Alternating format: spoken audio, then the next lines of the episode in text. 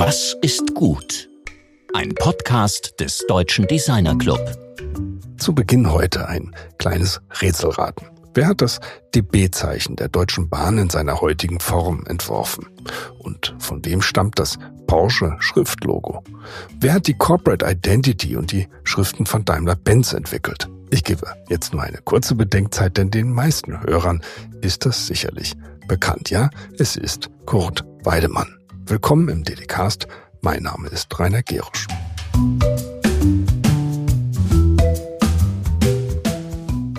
Das Ehrenmitglied unseres deutschen Designerclubs, Kurt Weidemann, wäre am 15. Dezember diesen Jahres 100 Jahre alt geworden. Er war einer der prägendsten Gestalten der deutschen Designgeschichte.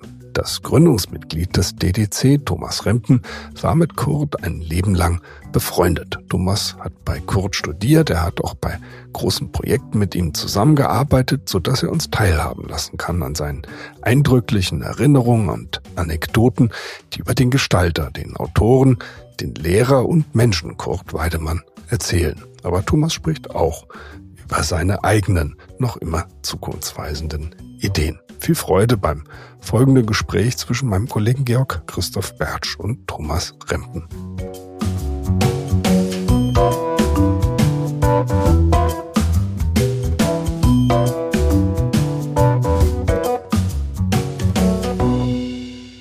Ja, heute reden wir über Kurt Weidemann anlässlich dessen 100. Geburtstag am 15.12.22. Am 15.12. 2022 wäre Kurt Weidemann 100 geworden und er ist ohne jeden Zweifel einer der ganz großen deutschen Typografen. Wir reden aber nicht mit irgendwem über Kurt, sondern mit Thomas Rempen. Guten Tag, lieber Thomas Rempen. Guten Tag, liebe, liebe. liebe alle. Ich, ich freue mich wirklich sehr, dass es möglich ist, dass wir miteinander reden. Äh, die Bedingungen sind jetzt nicht die allerbesten, aber Ihnen war es sehr wichtig, zu Kurt etwas zu sagen, zu Ihrer Beziehung zu Kurt, aber auch über ihn. Erstmal, Kurt Weidemann spielt eine Rolle in Ihrem Leben, sage ich einmal so. Was sagen Sie da? Ja, unbedingt.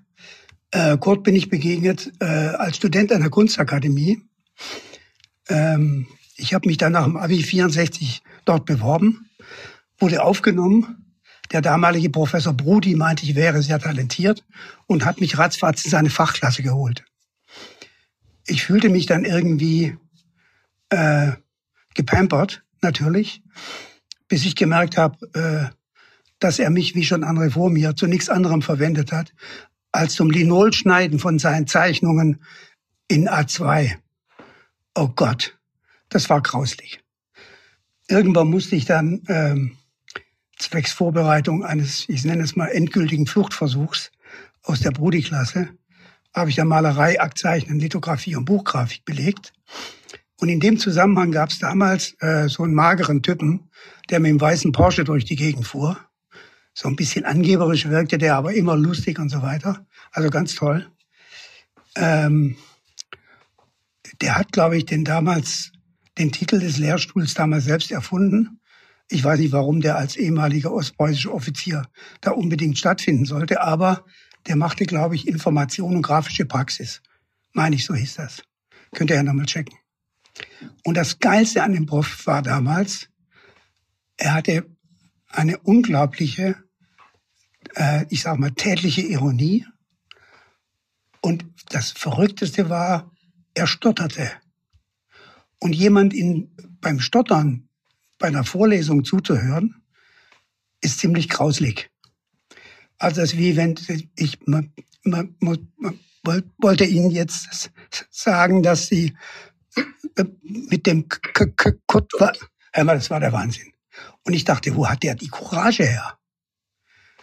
Naja, also das war jedenfalls schon mal ganz toll.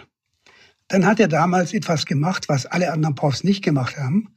Er hat uns nämlich mit so seltsamen Sachen wie Marken äh, mit diesen Formgestaltungen, mit Packungen, mit Magazinen, mit Anzeigen, mit Werbefilmen, mit Bildern äh, und so weiter in, in äh, Kontakt gebracht. Ich erinnere mich an Milton Glaser, der da einen Auftritt hatte. Hör mal, da haben wir diese Typen kennengelernt. Das war verrückt. Lou Dorsman, der damals CBS gemacht hat. Entschuldigung, manchmal geht mir die Stimme weg. Paul Rand war da. Äh, Edelmann, der seinerzeit die äh, Yellow Submarine gezeichnet hat. Und dann kam irgendwann Helmut Krone von DDB.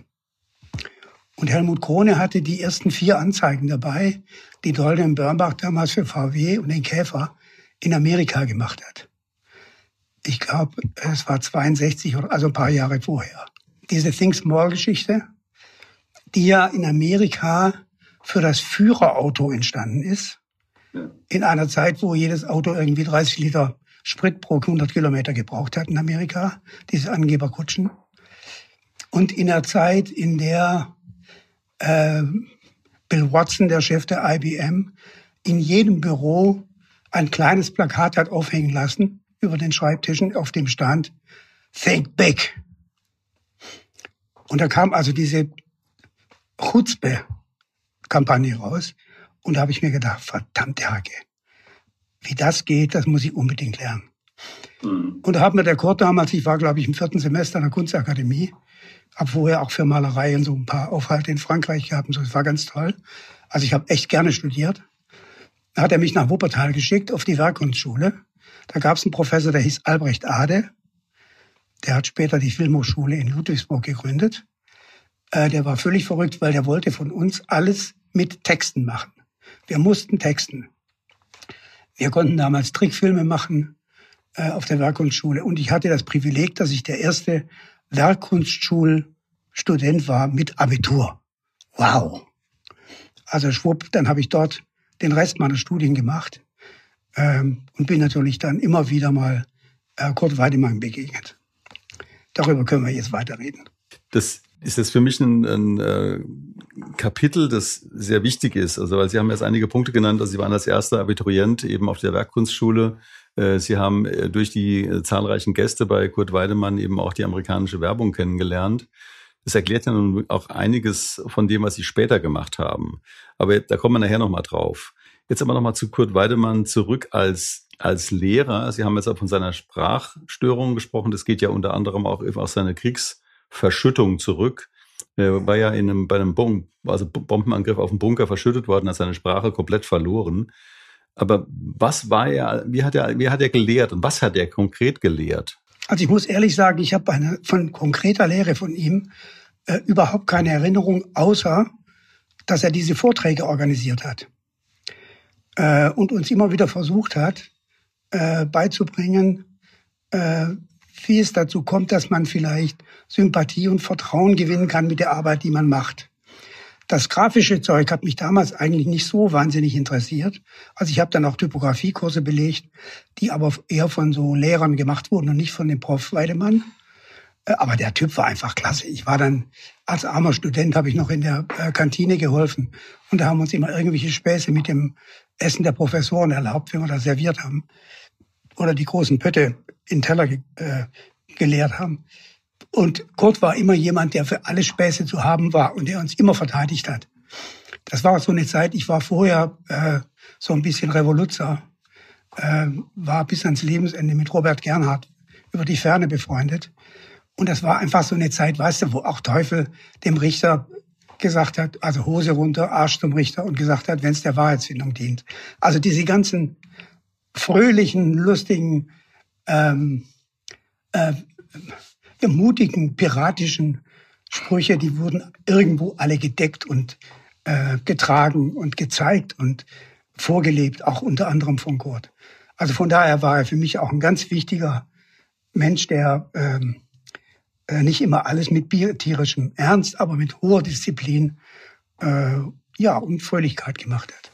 Es ist ja so, dass in dieser Zeit, in der Sie eben als blutjunger Gestalter unterwegs waren, waren ja von Ottel Eicher, derselbe Jahrgang, auch geboren 1922, äh, ja eine zweite große äh, Typografen- und Grafikergestalt äh, unterwegs. Anton Stankowski, Jahrgang 1906, 1998 gestorben, war ein großer Name. Was war das denn für eine Grafikszene in Deutschland? Also ich war ja der Werbefuzzi. Ich bin ja 1969 dann zur DDB. Nach meinem Werk- hatte ich Glück, dass ich dort direkt reinkam. Äh, war dort eineinhalb Jahre, äh, habe eine ganz tolle Lehrzeit dort verbracht als Junior Art Director und habe mich dann äh, 72 selbstständig gemacht mit einem Kontakter namens Anton Hildmann und einem Texter namens Gerd Simon. Später kam Helmut Schmitz dazu, der ja viele Jahre lang äh, Kreativdirektor von DDB weltweit war und Düsseldorf, nachdem er vorher mit Karl Hahn die ersten 24 Käfer auf irgendeinem Schiff Richtung New York begleitet hat und Dolden Birnbach damals als Werbeagentur ausgesucht hat. Daraus entstand dann diese Kampagne. Also Helmut Schmitz war auch einer von meinen ganz großen Lehrern. Wunderbarer Typ. Als Partner und als Mensch und als Freund, als Intellektueller. Aber die Zeit war verrückt, weil ähm, jetzt kamen so die ersten Corporate Identity Geschichten oder Corporate Design Geschichten. Ähm, Otto Eicher habe ich kennengelernt durch die Zusammenarbeit mit Erco, das war mein Kunde, und Bulthab, die recht lange meine Kunden waren. Da kam später noch Vitra dazu und da fehlt natürlich Otto Eicher nie. Vor allem bei Erco äh, und dann später auch bei FSB, das war auch ein Beratungskunde von mir. Also ich bin Otto immer wieder begegnet und ich fand ihn natürlich total klasse mit seiner Republik und der Brennnesselsuppe und ich als Schwabe und er als Schwabe äh, und ich als jemand, der irgendwie immer äh, Bodenhaftung im Kuhdreck hatte oder im Pferdedreck hatte und er auch irgendwie mit seiner halben Landwirtschaft und immer auf dem Trecker und Rasenmäher und so weiter. Also es war schon toll. Allerdings, ähm, ich hatte auch tüchtige Streitereien mit ihm, über die wir aber anlässlich von Kurt Weidemann jetzt nicht reden wollen. Ottel war ähm, der politische Grafiker. Kurt Weidemann war ein, äh, äh, wie soll ich sagen, der war der König, der sein eigener Narr war. Irgend sowas. Der hatte ja auch mal einen Briefbogen, da siehst du, wie äh, dieser Stich von Richter, wo der König und den Fuchs an der Seite, und er war der Fuchs. Also äh, ganz wunderbar. Und Kurt bin ich nach langem, langem, äh, nachdem wir uns lange nicht mehr gesehen hatten, begegnet, weil ich war irgendwann aufgefordert, für Mercedes-Benz mit meiner Agentur äh, die sogenannte Unternehmenswerbung zu machen. Also nicht das, was Springer und Jacobi später grandios mit dem Produkt gemacht hat. Das wurde damals unter aller Sau behandelt, wie ich dann dran war. Äh, aber am Anfang war das eben die Unternehmenswerbung und da gab es immer wieder Streit, wie die Schriften sind. Und ich hatte die Dido genommen als Headline. Die war auch ein bisschen alt. Und dann habe ich auch mal gesagt, mein Gott, das müsste man irgendwie neu zeichnen. Und papalapap, da kam irgendwann Kurt Weidemann wieder ins Spiel. Und ich erinnere mich an eine Fahrt, die ich mit ihm äh, von Stuttgart Mitte nach Untertürkheim gemacht habe, wo das Hochhaus war damals, wo der Vorstand saß, unter anderem Reuter. Und der Kurt hatte so einen orangefarbenen Golf Diesel, eine totale Stinkkanone, irgend so ein Ding mit drei Wochen TÜV oder so. Also eine richtige Schrabgurke. Und wir fuhren dann vor an der Schranke. Und da hat der Typ an der Schranke gesagt, also pass mal auf, mit dem Auto kommt hier keiner auf den Hof, gell? Und da hat der Kurt mit seinem schwarzen Schlapphut gesagt, also ich bin aber Kurt Weidemann, ich bin mit Herrn Reuter verabredet. Da kriegten die in der beim Durchlass alle einen Lachkrampf, bis dann Kurt gesagt, jetzt ruft halt mal an. Und tatsächlich äh, musste dann reingelassen werden mit seinem stinkenden Golf Diesel vors Vorstandsgebäude. Also diese Art von fröhlicher äh, Ich bin ich Provokation, das fand ich schon sehr beeindruckend und gut. Sehr gut. Aber er hat ja für, für, für Daimler dann ja auch die Corporate A und, und S geschnitten. Ich meine, das sind ja wirklich unglaublich starke äh, Schriften, super, die dann daraus entstanden Super, ich sage, also Kurt war in jeder Beziehung einfach ein richtig geiler Typ. Ganz toll.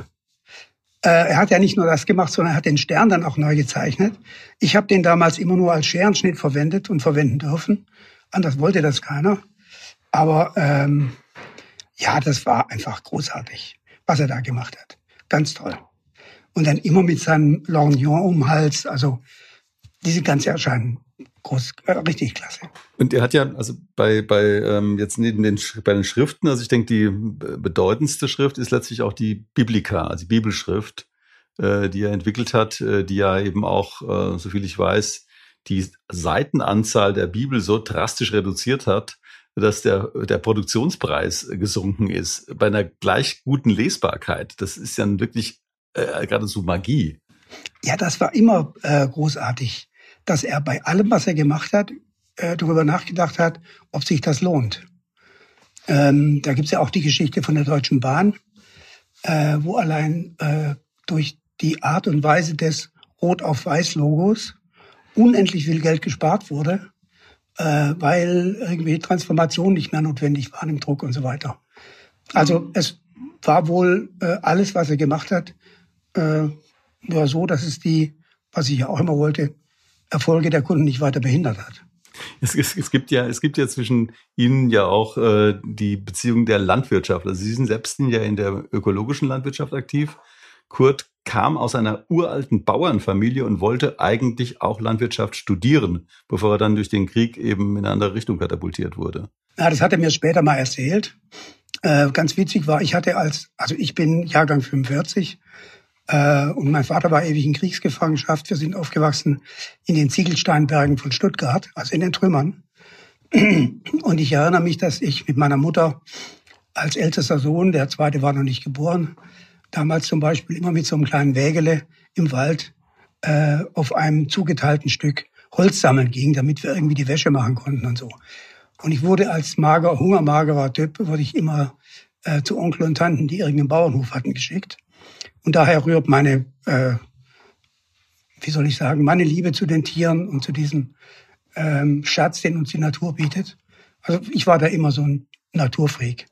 In Wuppertal hatte ich übrigens mit meiner ersten Frau äh, gleich äh, so eine kleine Karte und äh, sieben Hektar Land und zwei Pferde und Schafe und äh, eine Dole, die mir immer auf der Schulter saß und mit mir in die Schule geflogen ist, bis sie da wieder rausflog. Also kurzum, also Kurt und ich hatten da auch viel zu erzählen. Aber äh, am Ende war es so, dass ich äh, ihm immer von seinen Geschichten zugehört habe.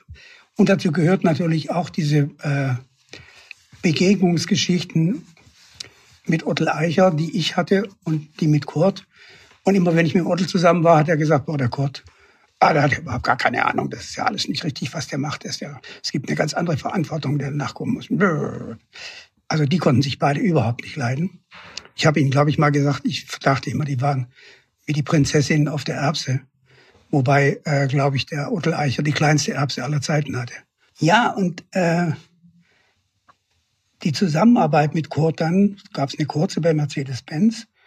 Ähm, und die Freundschaft, die er mit Reuter pflegte und den Respekt, den wir als Werbeagentur oder ich als äh, Werbechef äh, mit ihm hatte, alles war schon eine sehr offene, liberale, freie Zeit, die unter anderem eben auch durch Kurt in solchen Unternehmen geprägt wurde. Ist ja so, dass, dass Kurt, ähm, es gab ja, der Manfred Kröpplin hat ja 1998 bei AV Edition dieses wunderbare Büchlein Kurztexte, also mit, äh, mit ja. TS, also statt Z, Kurztexte herausgegeben. Ähm, aus dem Grund wollen wir ja auch die Sendung äh, Kurzgespräch nennen. Ähm, und ähm, diese intellektuelle Seite von, von, von Kurt, also die, das Schreiben, die, die Texte, was haben Sie da mit, mit ihm auch darüber gesprochen, über, über diese fast philosophischen Fragestellungen, die ihn auch beschäftigt haben? Also ich selbst bin äh, philosophisch überhaupt nicht begabt. Aber ich habe viel mit äh, Kurt über alle seine Bücher und Texte gesprochen. Bevor das Kriegstagebuch rauskam, haben wir da auch lange drüber geredet, ob er sowas mal macht oder nicht. Ja. Ähm, äh, da gab es ein paar wirklich tolle, intime Gespräche, auch im Stellwerk. Wobei ich übrigens witzig fand, dass Kurt sich in einem Stellwerk niedergelassen hat das ja technisch von der DB aussortiert war. Aber vom Stellwerk aus kann man Weichen stellen. Und das fand ich immer ein schönes Bild, dass er in einem Stellwerk wohnt, weil er ja viele Ideen und Projekte auf die Schiene gebracht hat, jetzt äh, als Bild gesprochen, in die richtigen Richtungen gestellt, also die richtigen Weichen gestellt hat. Das fand ich schon immer sehr witzig. Übrigens wüssten Sie, dass er in der Bismarckstraße, äh, ich glaube in der vierten Etage, in Stuttgart mal eine Bude hatte mit drei Bierleitungen aus dem Keller oben ins Wohnzimmer. Kennen Sie nicht die Geschichte, ne? Ich kenne die Geschichte, ja. Ja, okay. Aber erzählen Sie gerne nochmal, weil die fände ich für die Hörerinnen sehr interessant. Ja, also ich war ein einziges Mal dabei, weil Gott mich gebeten hat, als ist irgendeiner ausgefallen, der bedienen sollte. Und da war ich an einem Sonntag, es gab so Sonntagvormittaggespräche da. Und da wurde ich einmal gefragt, ob ich da nicht mitmachen könnte von Gott. Ja, ja. Und bin dann zwischen den Leuten, die ich ja alle gar nicht kannte, hin und her gerannt und im Nachhinein habe ich dann äh, festgestellt, aha, das war der Reuter. Ja, ja, das war der Herrhausen. Und der Dürr, äh, der Stuttgarter Industrielle. Also der hatte so eine ganze Reihe von super interessanten Menschen um sich herum, die alle sich, die sich totgelacht haben, die ein, die Zigarre geraucht haben. Der Klett hatte ja so einen richtigen, so ein Schmauchlabor damals in Stuttgart. Also es war äh, eine wunderbare Künstlerwelt, würde ich sagen. Und da wurde, wenn Sie so wollen, auch philosophiert oder so. Ähm, aber es wurden natürlich die äh, Zeitläufe besprochen, so wie wir das heute auch tun, wenn wir uns treffen. Ähm, aber es war immer erleuchtet von der fröhlichen, schlauen, charmanten, wohlüberlegten, imponierenden, witzigen und treffsicheren, äh, von den treffsicheren Beiträgen von Kurt. Irgendwie war der einfach nur immer äh, weise, dabei aber hilfsbereit und herzlich. Also einfach ein ganz wunderbarer Mensch. Wie das aus dem ostpreußischen Soldaten werden konnte, ist mir bis heute schleierhaft. Ja, zum ostpreußischen Soldaten, Sie haben eben schon erwähnt, diese Kriegstagebücher, muss man dazu sagen, das ist im Privatverlag erschienen und ähm, ja, ja. ich bin auch ähm, über eine äh, Fotokopie, die mir Hermelinde Hergenhahn, die Künstlerin, zugeschickt hat, an das Exemplar geraten. Das hieß, das Buch äh, heißt Kaum ich, die Feldtagebücher und die Gefangenschaft von Kurt Weidemann 1940 bis 50. Und es ist, wie gesagt, im Privatverlag in einer kleinen Auflage ähm, erschienen und berichtet eben über diese fast zehn Jahre in, äh, in Russland. Ich kenne das übrigens, ja. Entschuldigung, wenn ich unterbreche, ich kenne das sehr gut. Wie gesagt, ich habe mit ihm vor dem Erscheinen darüber geredet, ob man sowas macht oder nicht. Mein Vater, der auch lange in russischer Kriegsgefangenschaft war, nicht so lange wie, wie Kurt, aber der war irgendwie im Kaukasus in Kupferbergwerken. Und mein Vater gehörte zu den äh, Burschen, die mal gewagt haben, dort auszubrechen. Und er ist dann tatsächlich ein halbes Jahr lang mit zwei Kameraden, von denen einer das Leben lassen musste, wie er in seinem Tagebuch geschrieben hat, äh, nach Bayern gelaufen, aus dem Kaukasus, also sich geflüchtet, soweit die Füße tragen sozusagen, also diese Geschichte, ähm, wurde dann in Bayern im Gefangenenlager mit vielen anderen in äh, lange Züge gesteckt und zurückgefahren nach Russland, weil damals Yalta besprochen hatte, äh, weil in Yalta besprochen wurde, dass die äh, Gefangenen so ausgetauscht werden müssen, dass sie äh, den jeweiligen Nationen auch helfen können, äh, wieder aufzubauen. Jedenfalls mein Vater landete dann wieder im Kaukasus, exakt vor dem Bergwerk, wo er abgehauen war, was nicht zu seinem weiteren Glück beigetragen hat. Aber äh, und so gab es da so Parallelen auch. Äh, und wir konnten uns dann jeweils so ein bisschen voneinander erzählen.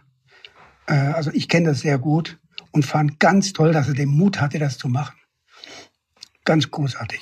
Also das, ähm, diese ganze biografische Dimension äh, dieses, dieses Kriegsjahrgangs 1922 ähm, geht mir auch sehr nahe, weil mein Vater war genau zehn Jahre älter als Kurt. Er ist am 5. Dezember 1922 geboren und hat ein ganz ähnliches Schicksal erlitten.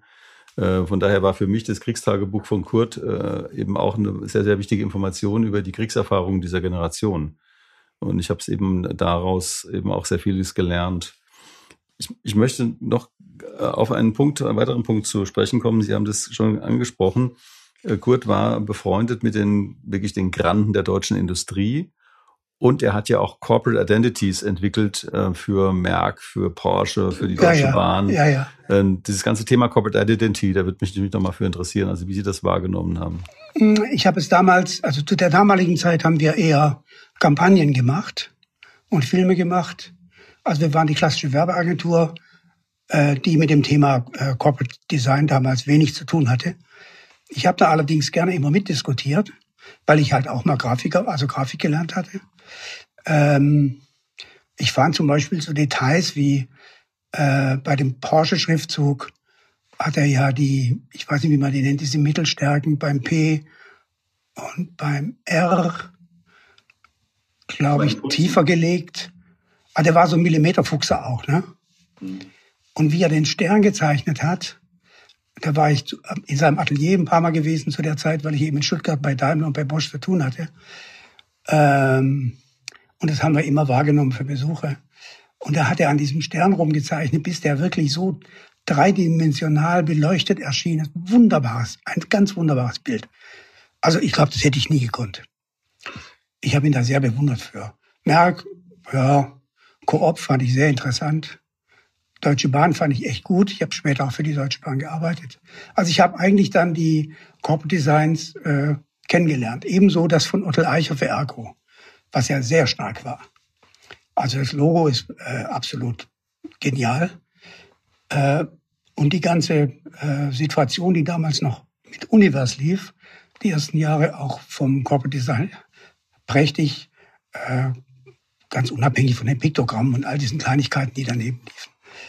Ähm, bei Ergo war aber interessant, dass ähm, irgendwann aus irgendwelchen Gründen, ich weiß gar nicht mehr warum, Ottel anfing, die Rotis zu zeichnen. Und äh, da war ich auch einige Male bei ihm im, in seiner Republik und im Atelier und haben irgendwas diskutiert und wie wir das anwenden können, wie das mit den Katalogen geht und mit Internet und so. Ähm, da habe ich einerseits dieses E bewundert. Kennen Sie das kleine E, ja, ne?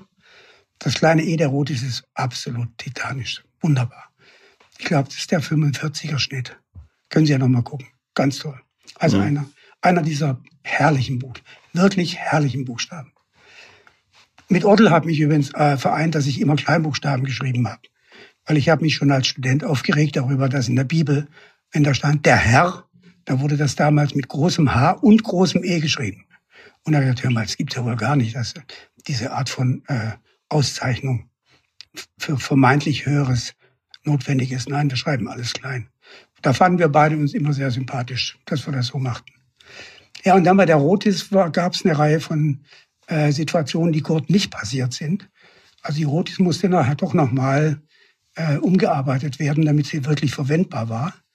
Und da hatte ich mit Odel mächtigen Streit, weil ich war immer der, der als Werbefuzzi die, äh, die Rotis in der Kampagne oder in den Broschüren testen musste und dann feststellte, das klappt irgendwie nicht. Schriftgrößen sind nicht richtig äh, angegeben und, und, und, und, also Kleinigkeiten.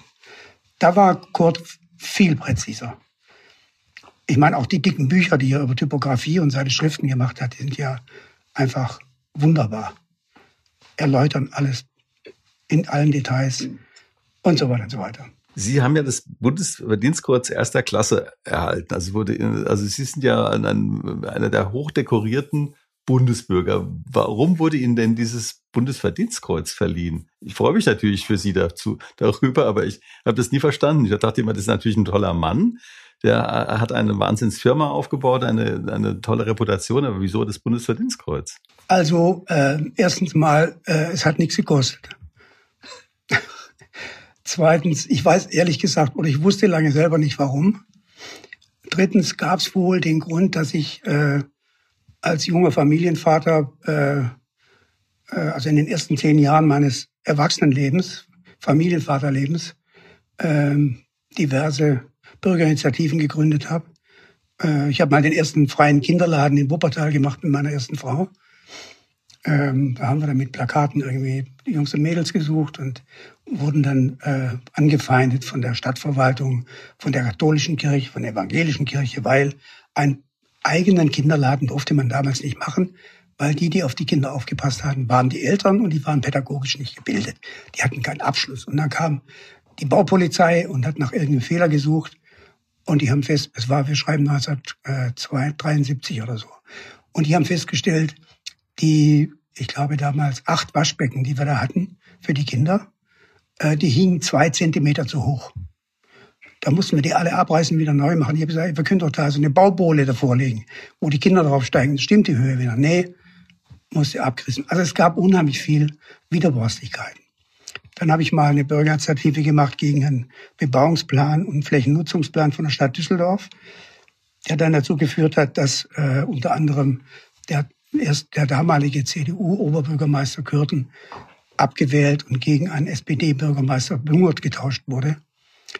Und da ich damals als Rädelsführer äh, ja, äh, mitverantwortlich war dafür, hatte ich später ein recht nettes Verhältnis mit Herrn Bunger, der mir ja dann später im Hafen äh, das Grundstück anbot, auf dem ich ja mit Frank Gehry dann äh, die bekannten Gebäude zur Hof 1, 2, 3 gebaut habe. Das, das ist nochmal eine eigene Geschichte, die ich auch ganz gerne nochmal mal ans Tageslicht bringen würde. Also wie dieser Kontakt zu Frank Gehry zustande kam, weil das Zollhof-Projekt ist ja wirklich ein bedeutendes städtebauliches Projekt, das von Ihnen mit initiiert wurde, doch gerade von Ihnen ausgegangen ist. Ja, ja, ich habe es auch finanziert am Anfang ganz alleine. Ich war fast pleite deswegen. Ähm, also das ging, sollen wir das jetzt anschließen oder ich mache erstmal, ich, ich will das nochmal äh, wegen dem Bundesverdienstkreuz repetieren. Ähm, also ich vermute mal, dass man damals gesagt hat, Mensch, Donnerwetter, der hat, auch wenn er in keiner Partei ist, ja schon so viel gemacht. Ich habe übrigens bei dem 98er SPD-Wahlkampf äh, als Agentur mitgearbeitet. Ich habe dann zweimal für Wolfgang Clement Wahlkämpfe gemacht, äh, weil er Ministerpräsident war. Und äh, ich meine, es war ein guter Job, das war gut bezahlt. Die CDU-Leute in der Stadt fanden halt alle verdächtig, dass ich mit Clement oder für die SPD gearbeitet habe, aber es ist halt dann so. Äh, und Wolfgang Clement äh, war jemand, den ich sehr, sehr gerne respektiert habe, ein ganz großartiger, feiner Ministerpräsident. Ähm, ich war dann auch in verschiedenen Beratungsgremien von ihm gebeten worden. Äh, da gibt's aber dann so extra Geschichten. Ich glaube, alles das zusammen hat irgendwann mal irgendjemand bewegt, zu sagen, Mensch, dem Bremden gehört ein Bundesverdienstkreuz. Und ich war dann ganz überrascht, wie ich davon hörte. Aber ich habe mir einen neuen Anzug gekauft, bin in die Staatskanzlei, habe mir das anheften lassen bin wieder nach Hause. Also war schön. Kommen wir nochmal zurück zu Kurt Weidemann. Das, also der ganze Bogen, man merkt ja, dass ihre ganze Mentalität im Grunde auch geprägt oder zumindest bestätigt wurde durch diese fröhliche Art, durch dieses auch äh, verschmitzte Lächeln. Also von ihm, er scheint ja eine sehr große Wirkung auf sie äh, gemacht zu haben als junger Mann oder als Student. Ähm, wie, wie würden Sie ihn denn jetzt im Umgang beschreiben? Also wenn Sie jetzt mit ihm, wenn wir jetzt mit ihm im Raum sitzen würden, was würde der jetzt machen? Also der, ich hätte ein Gefühl von Kumpel. Jetzt so ganz spontan. Hatte ich auch immer. Wir waren ja oft im Stellwerk zusammen, äh, haben Bierchen und Wacholder gekippt. Äh, ne, der war immer total interessanter Kumpel. Der hat immer die neueste Musik irgendwie rausgefischt. Also mit ihm konntest du über alles Mögliche reden, zwischen Bartok, Bach und äh, äh, Beatles. Also überhaupt kein Thema. Der war in allem irgendwie drin. Und das Tolle an diesem war, der war ja irgend so eine Art Schatzsucher.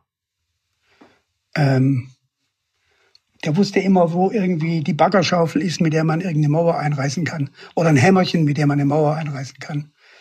Und wie man das einsetzen muss. Welcher Sprengstoff nicht nur laut, sondern hübsch bunt knallt.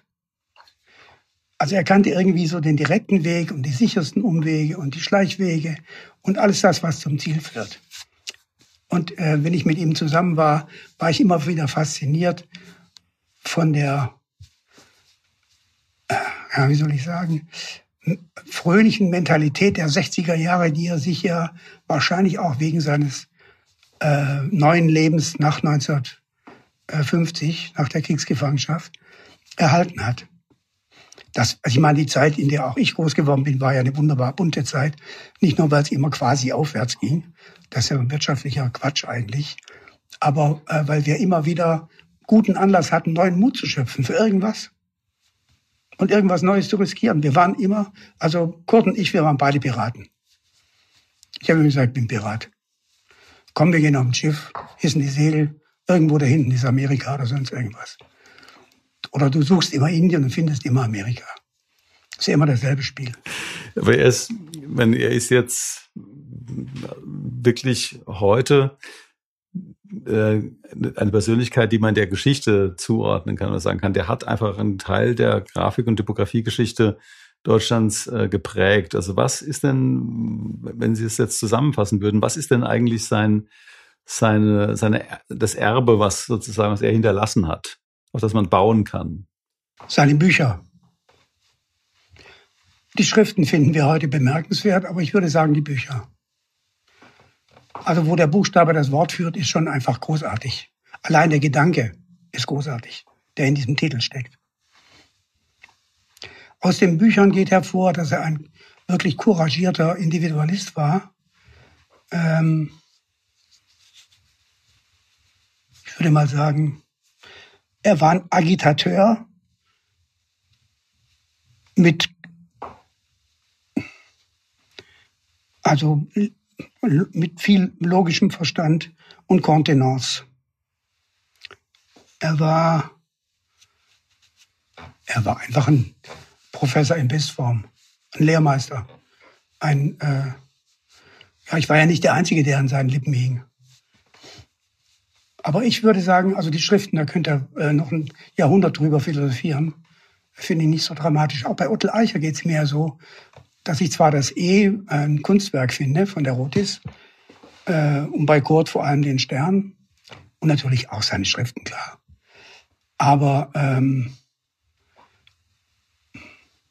Schriften haben so was Selbstverständliches und spätestens seitdem es den Computer gibt, ich stelle aber mit äh, großer Verärgerung fest, dass meine Lettergotik Medium, die ich verwende, bei allem, was ich tippe, äh, die wird, äh, wenn ich das auf meinem äh, E-Mail-Account habe, die können Sie gar nicht empfangen.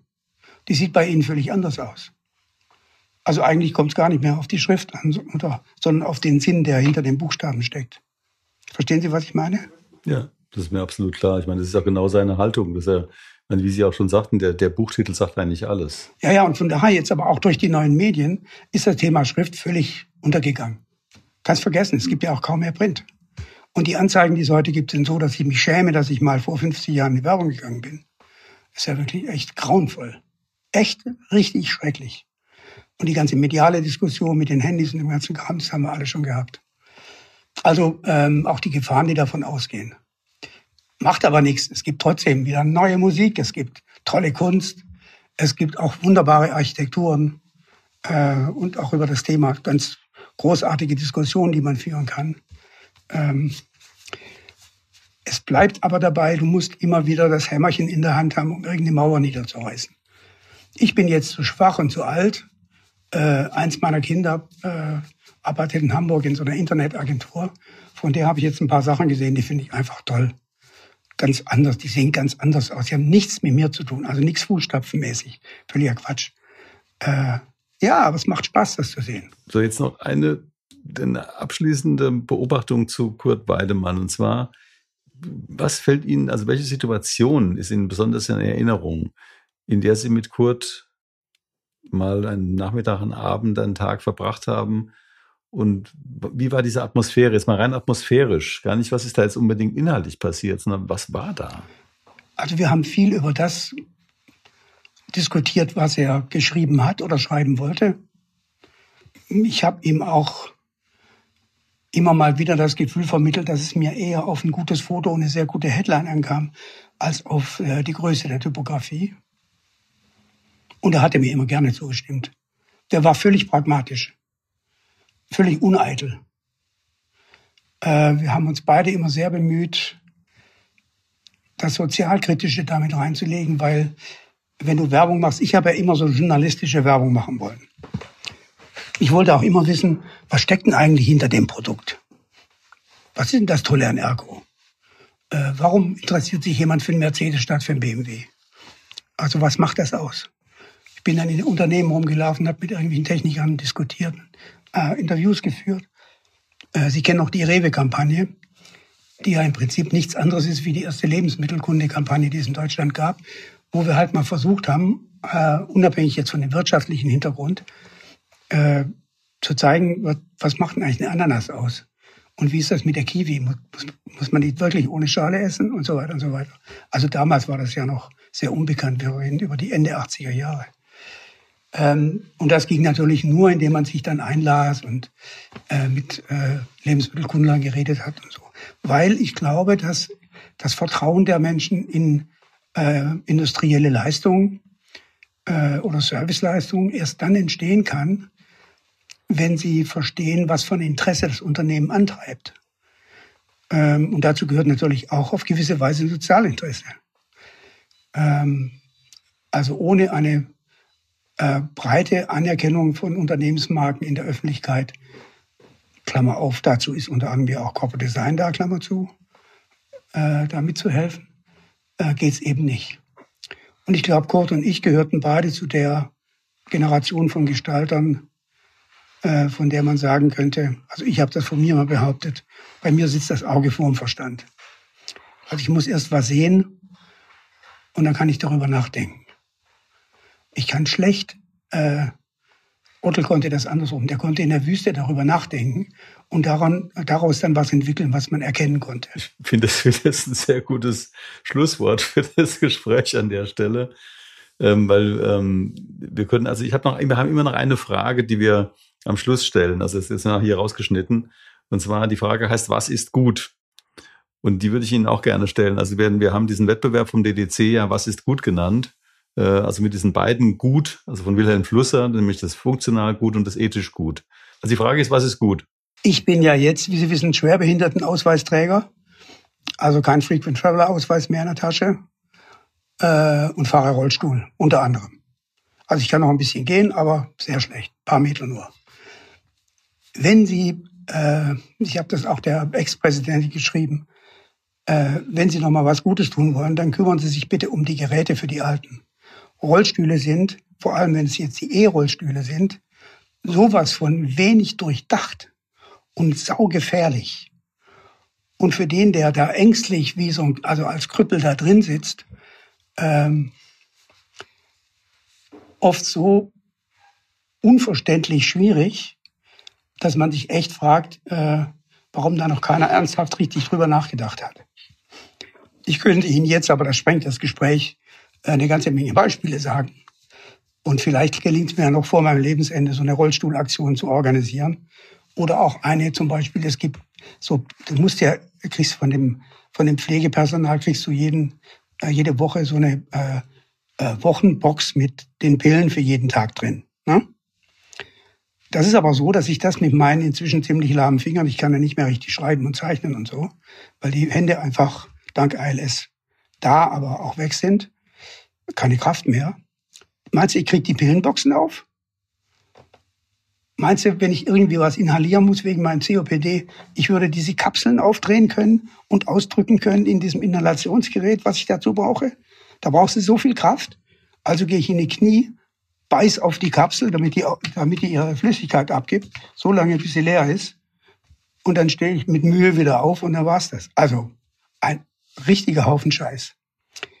Ich will sagen, gut ist eigentlich alles, was praktisch sofort erfahrbar ähm, unser Leben in jeder Beziehung verbessern kann.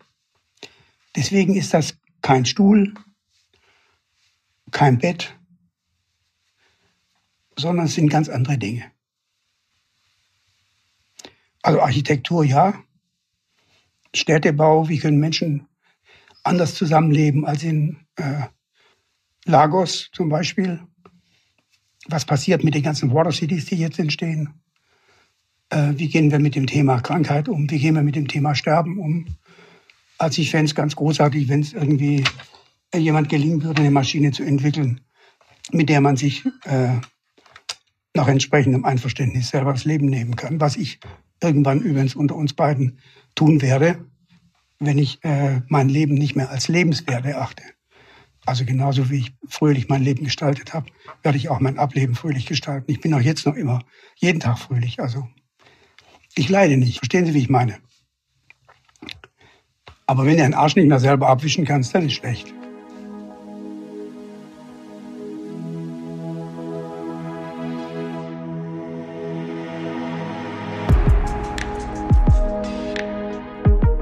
Das war Georg im Gespräch mit Thomas Rempen und damit auch unsere vorletzte Sendung in diesem Jahr. Es folgt, wie in der letzten Woche schon angekündigt, ab Sonntag für alle Podcast-Abonnenten und ab Montag auf unserer Webseite abrufbar ein Beitrag von Matthias Wagner K., Leiter des Frankfurter MAK Museum für angewandte Kunst. Er spricht für uns einen Festvortrag ein, ein Pamphlet für eine demokratische Designkultur und die Rolle des Designs für eine demokratische Gesellschaft. Erhielt ihn anlässlich des Tags der deutschen Einheit am Samstag, den 3. Oktober, bei einer Feierstunde der Stadt Frankfurt in der Paulskirche. Dieser Beitrag bildet dann den, wie ich finde, sehr würdigen Abschluss unseres Programms in diesem Jahr. Bis dahin, alles Gute, eure DDcast-Redaktion.